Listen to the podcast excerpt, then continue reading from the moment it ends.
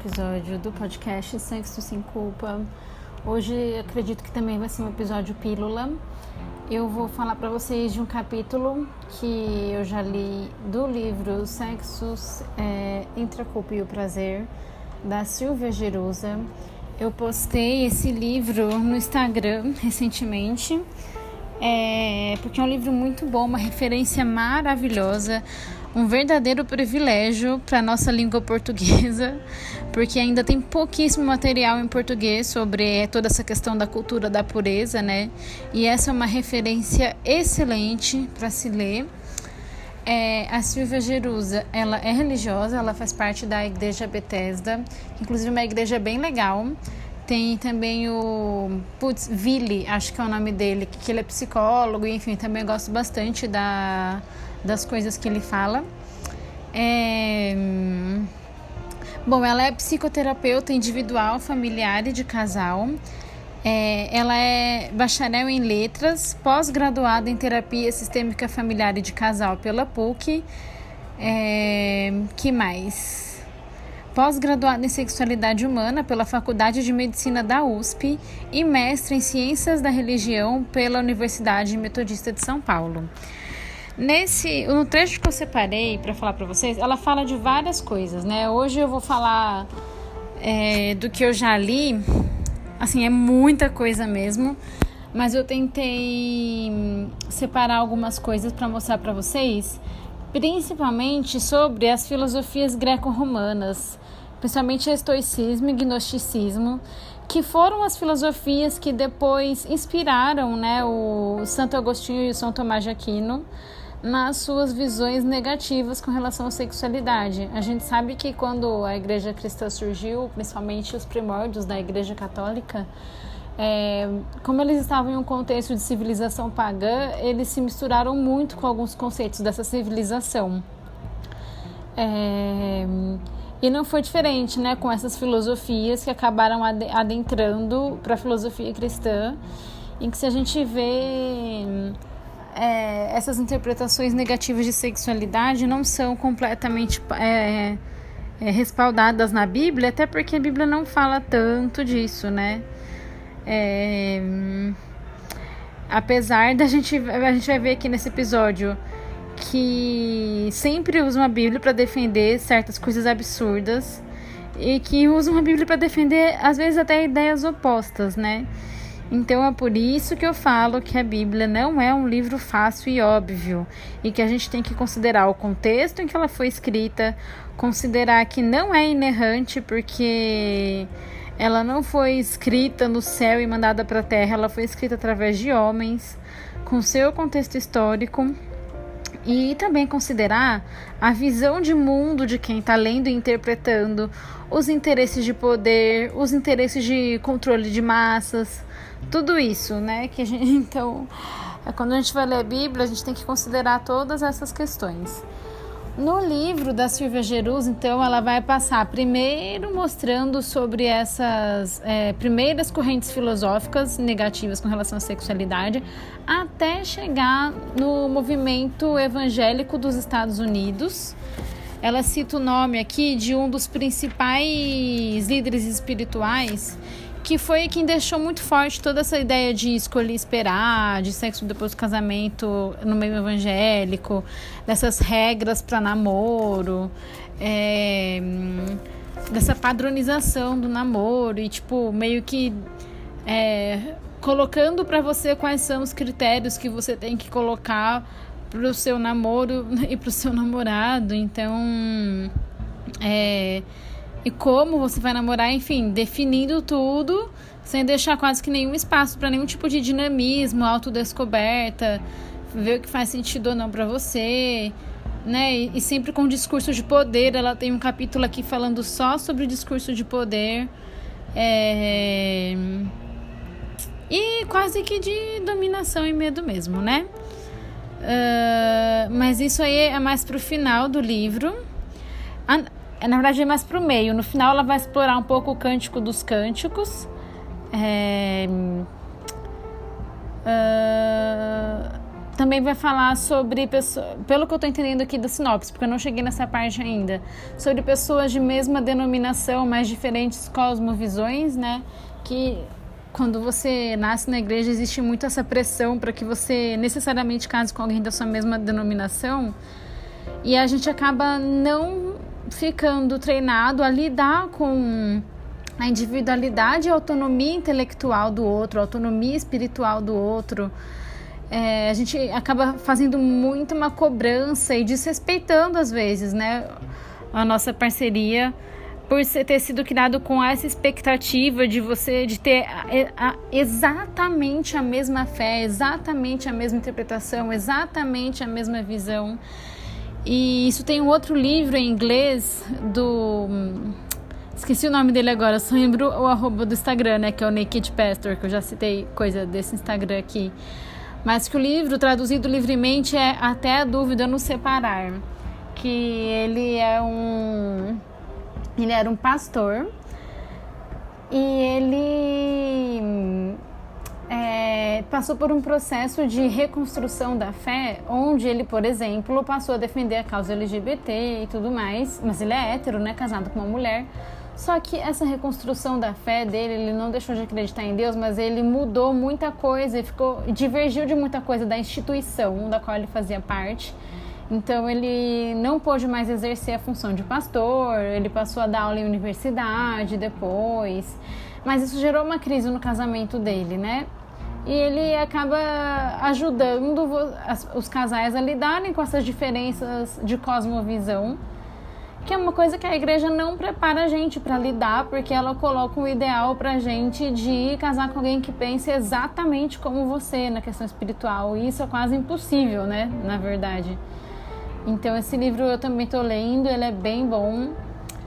Um pouquinho repetitivo às vezes, mas eu estou gostando bastante porque ajuda a, a pensar formas diferentes do que, do que a gente que cresceu em igreja ouve e a ver que realmente os relacionamentos são dinâmicos, não existe receita de bolo. Se você casar com alguém da sua denominação, isso não é garantia de casamento de sucesso. E se você casar com alguém de, de crença diferente da sua, também não é garantia de fracasso, sabe? Não é tudo preto no branco assim. E esse discurso preto no branco de igreja também me incomoda bastante, né? Porque ignora todo um dinamismo da vida. Enfim, estou divagando. Deixa eu ir pro meu roteiro aqui de novo. Então vamos lá falando sobre os capítulos que eu li. Bom, até hoje a gente vê a igreja reforçando discursos contra os famosos prazeres da carne. É, termo que é muito utilizado, né, esse prazeres da carne. Então a gente já associa sensações boas do nosso corpo com algo potencialmente perigoso e condenável, e com isso temos dificuldade de desfrutar o sexo, né?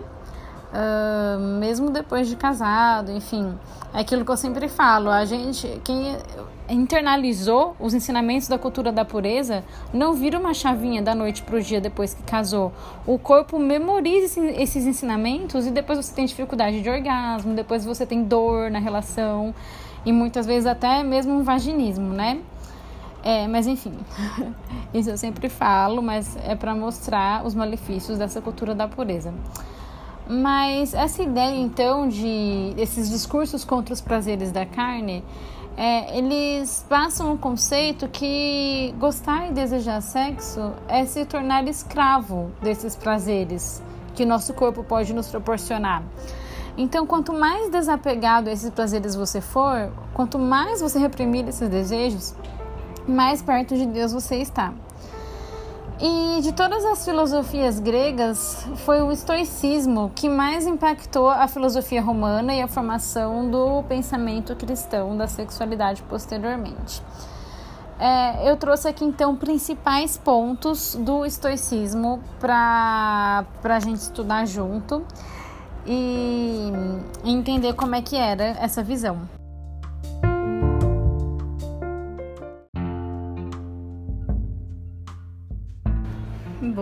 Então na visão estoica, a paixão era considerada um vício da alma. Para garantir a paz e a virtude, a paixão deveria ser erradicada para que somente a razão prevalecesse.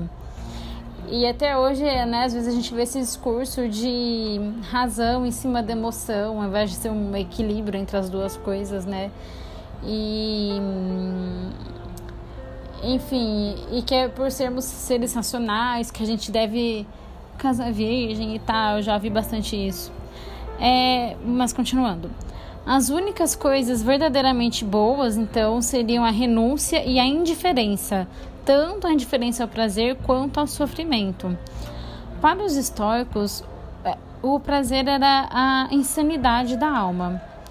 E, inclusive, essa indiferença, na verdade, mostra um ideal de apatia né, que, que eles tinham. Você parar para pensar, uma apatia dessas, uma indiferença, tanto ao prazer quanto ao sofrimento, é um dos sintomas da depressão, né? Olha só que coisa.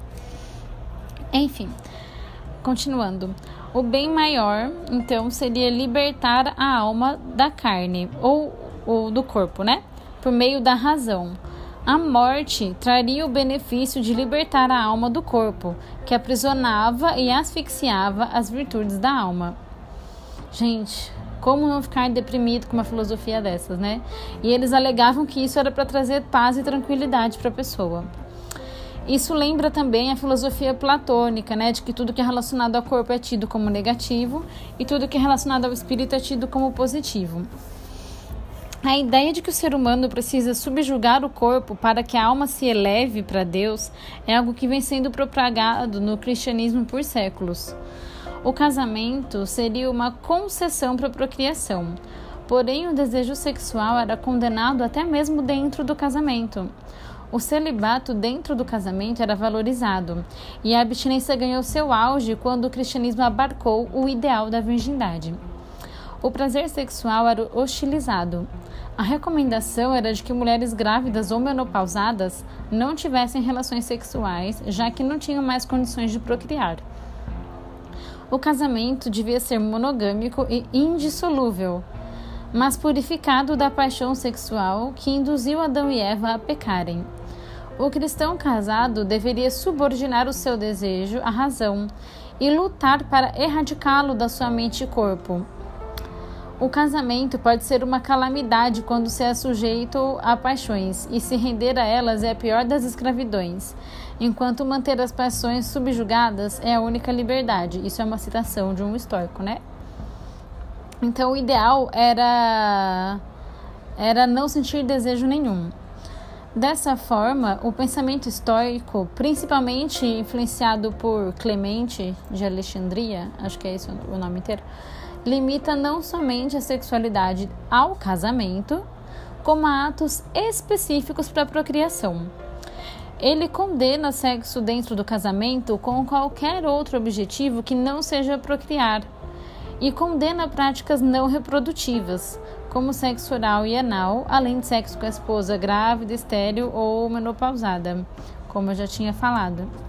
É, no episódio 7, eu falo sobre como as igrejas protestantes e católica até hoje reproduzem discursos de condenação a práticas não reprodutivas, como justamente o oral e anal, é, por considerá-las antinaturais, ainda que a Bíblia nunca tenha nem mencionado a proibição dessas práticas.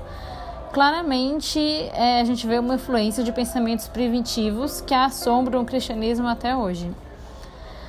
Para Clemente, a continência e a virgindade eram preferíveis, mais seguras e muito mais santificadas. O celibato era o ideal. Embora não quisesse levar ao extremo da, da radicalidade de Paulo, onde pessoas que decidissem se casar eram tidos como fracas, ele considerava que o casamento era um mal necessário para a procriação. Clemente não acreditava que o pecado de Adão e Eva era o sexo. Ele considerava o sexo como uma dádiva de Deus. Porém, apesar disso, Clemente defendia a institucionalização do sexo, afirmando que Adão e Eva foram como adolescentes ao transarem sem a bênção do pai. Isso, isso que a gente nem sabe com detalhes se eles transaram ou não transaram, quando transaram, enfim. É, a Bíblia não, não entra nesse nível de detalhe, até porque né, a gente começa a discutir aquela coisa de literalidade do Gênesis ou não e tal, mas que isso eu deixo para a galera de ciências naturais cristãs é, com o criacionismo é, independente do institucionalizado discutirem, né? Quem tem interesse, depois eu tenho outros podcasts sobre isso para recomendar. Bom, Clemente acreditava que ter desejos sexuais pela sua esposa e transar com ela sem ser para reproduzir era sinônimo de adultério e prostituição. E até hoje eu ouço líderes espirituais falando que mulher que faz sexo oral no marido, por exemplo, está se submetendo a uma posição de prostituta. Agora sabemos de onde vem esse discurso, né? E Orígenes, o sucessor de Clemente, o sucessor mais famoso, chegou a se castrar com 18 anos por associar o corpo como uma prisão da alma. Isso me lembrou bastante, é, para trazer uma referência do meio protestante também, me lembrou o Kellogg's, que eu acho que eu já citei aqui, que ele recomendava a circuncisão em homens sem anestesia, para quem não sabe, circuncisão é tipo a cirurgia da fimose e recomendava também jogar ácido no clitóris das mulheres para impedir que eles tivessem desejo sexual. Bom, mas voltando a Orígenes, ele se arrependeu da, da castração depois, mas nunca deixou de acreditar que o celibato era um ideal de santidade. É, aí, um, um, outro pensador da época, que era Ambrósio, nunca tocou em carne, vinho ou mulher. E até hoje existe filosofias cristãs que recomendam o vegetarianismo e a abstinência completa de bebidas alcoólicas com o fim de diminuir o desejo sexual, entre outras coisas, né? Mas um dos argumentos para uh, que eu já ouvi para defender vegetarianismo e abstinência de bebida alcoólica é diminuir o desejo sexual, sempre considerando o desejo, desejo, o desejo sexual como algo perigoso. É, a primeira teologia cristã nasceu então de uma simbiose entre os pensamentos judaico, pagão e evangélico.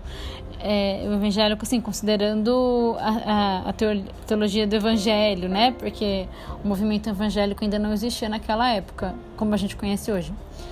É, mas como os cristãos, eles não rejeitaram, então, absolutamente a civilização pagã, nem seus conteúdos e estruturas integrando-a no, que concerne, no que concerne o rigor ascético à sua cosmovisão da sexualidade, ou seja, é, o cristianismo então integrou esses conceitos é, de filosofia pagã para dentro da sua cosmovisão de sexualidade.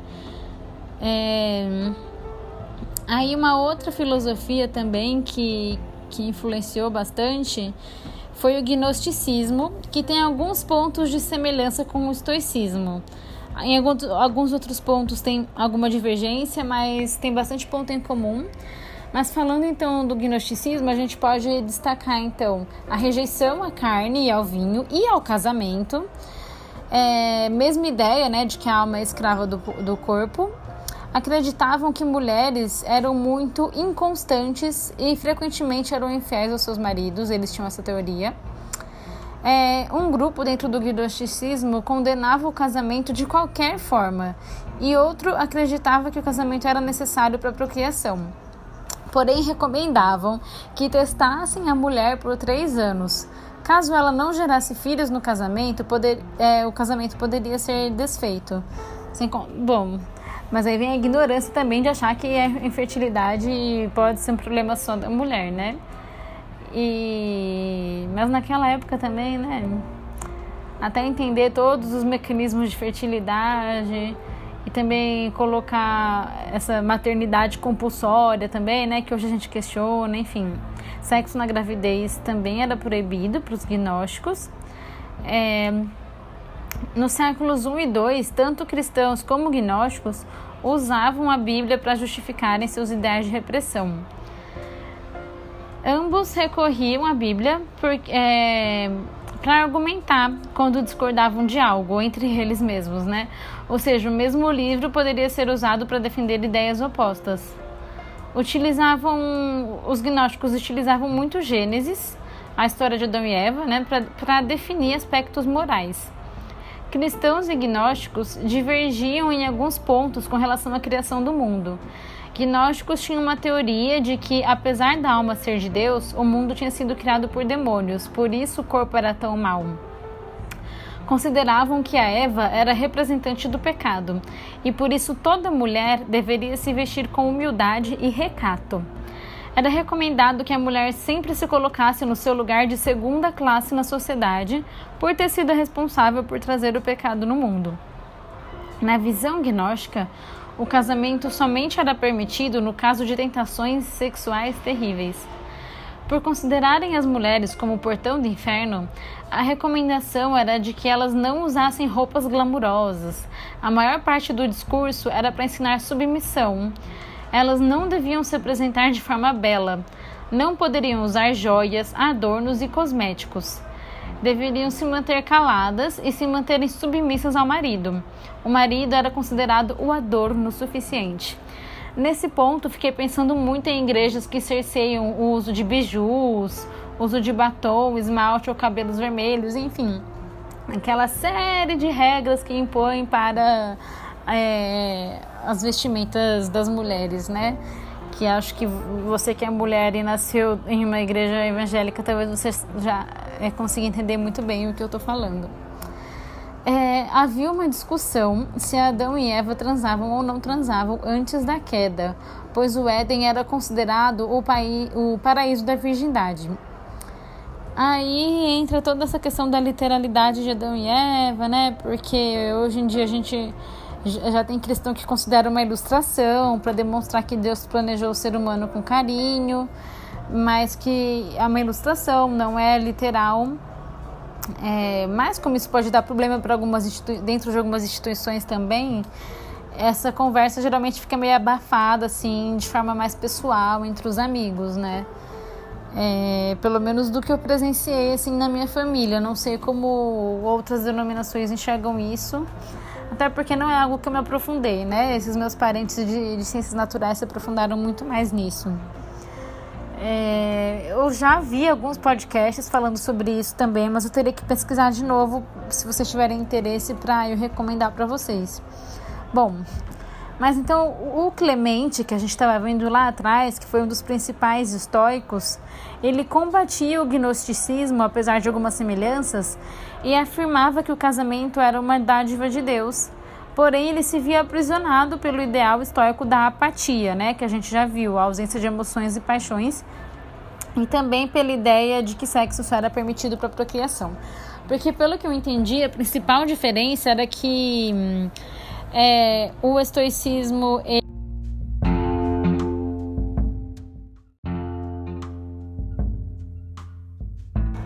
Voltando, a principal diferença então entre o gnosticismo e o estoicismo é que o gnosticismo tinha uma visão ainda pior com relação ao casamento, né? Era realmente visto como uma coisa ruim a ser evitada. É... Então, em, alguns momentos, o gnosticismo combateu tanto a materialidade do corpo, né, que condenou o casamento justamente por perpetuar a espécie humana, considerada quase como alma, de, alma amaldiçoada. Mas a igreja cristã combatia essa filosofia com o discurso de proibição de contraceptivos. Então, essa, a, a igreja cristã, às vezes, tentava combater esse, essa ideia da antimaterialidade, né, é, da anti-raça humana quase, é, com a ideia de não usar contraceptivo porque reprodução era bom, digamos assim. É, o gnosticismo, então, também influenciou os pensamentos de Agostinho com relação à sexualidade. Ele e São Tomás de Aquino foram os principais responsáveis por transmitir a visão negativa de sexo dentro do cristianismo. Já falei um pouco deles no episódio 2, mas mais pra frente eu sei que o livro vai é, aprofundar, então talvez eu acabe aprofundando alguma coisa aqui para vocês também. Ou seja, existe então o estoicismo e o gnosticismo, que eram filosofias é, primitivas cristãs, mas muito influenciadas por, por filosofias greco-romanas. E é, e, e, essas filosofias depois foi, foram as que influenciaram Agostinho e o São Tomás de Aquino nos seus ensinamentos. E, bom, como a gente pode ver, é, existiam várias filosofias e discursos que já usaram a Bíblia como desculpa para reprimir a sexualidade. E exigia muita coragem para alguém questionar esses, esses ensinamentos muita coisa no ensino oficial da Igreja Católica permanece com essas influências fortes até hoje. E a valorização ou mesmo fetichização da virgindade e o combate ao sexo oral e anal também existem dentro das igrejas evangélicas, que não podemos esquecer, se derivaram da Igreja Católica também, né? Então é importante a gente conhecer quais são essas raízes. Raízes é, desse comportamento machista que a gente vê dentro da igreja às vezes, né? De querer regular tudo que a mulher vai vestir, que maquiagem vai passar, que biju vai usar e tal. E entender de onde vem essa idealização da, da virgindade, do celibato. Entender o corpo como uma coisa perigosa, né? Combater esses prazeres da carne e tudo mais.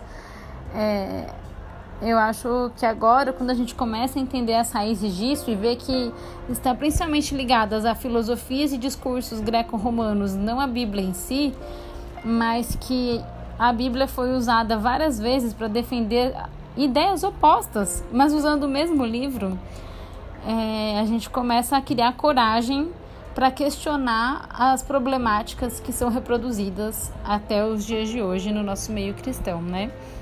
E a gente começa a entender que o nosso cristianismo não vai ser pior ou melhor ou invalidado por a gente questionar certos ensinamentos passados institucionalmente. É essa a minha maior intenção com o podcast e vou ficando por aqui hoje. Obrigada por ouvir até aqui e até a próxima.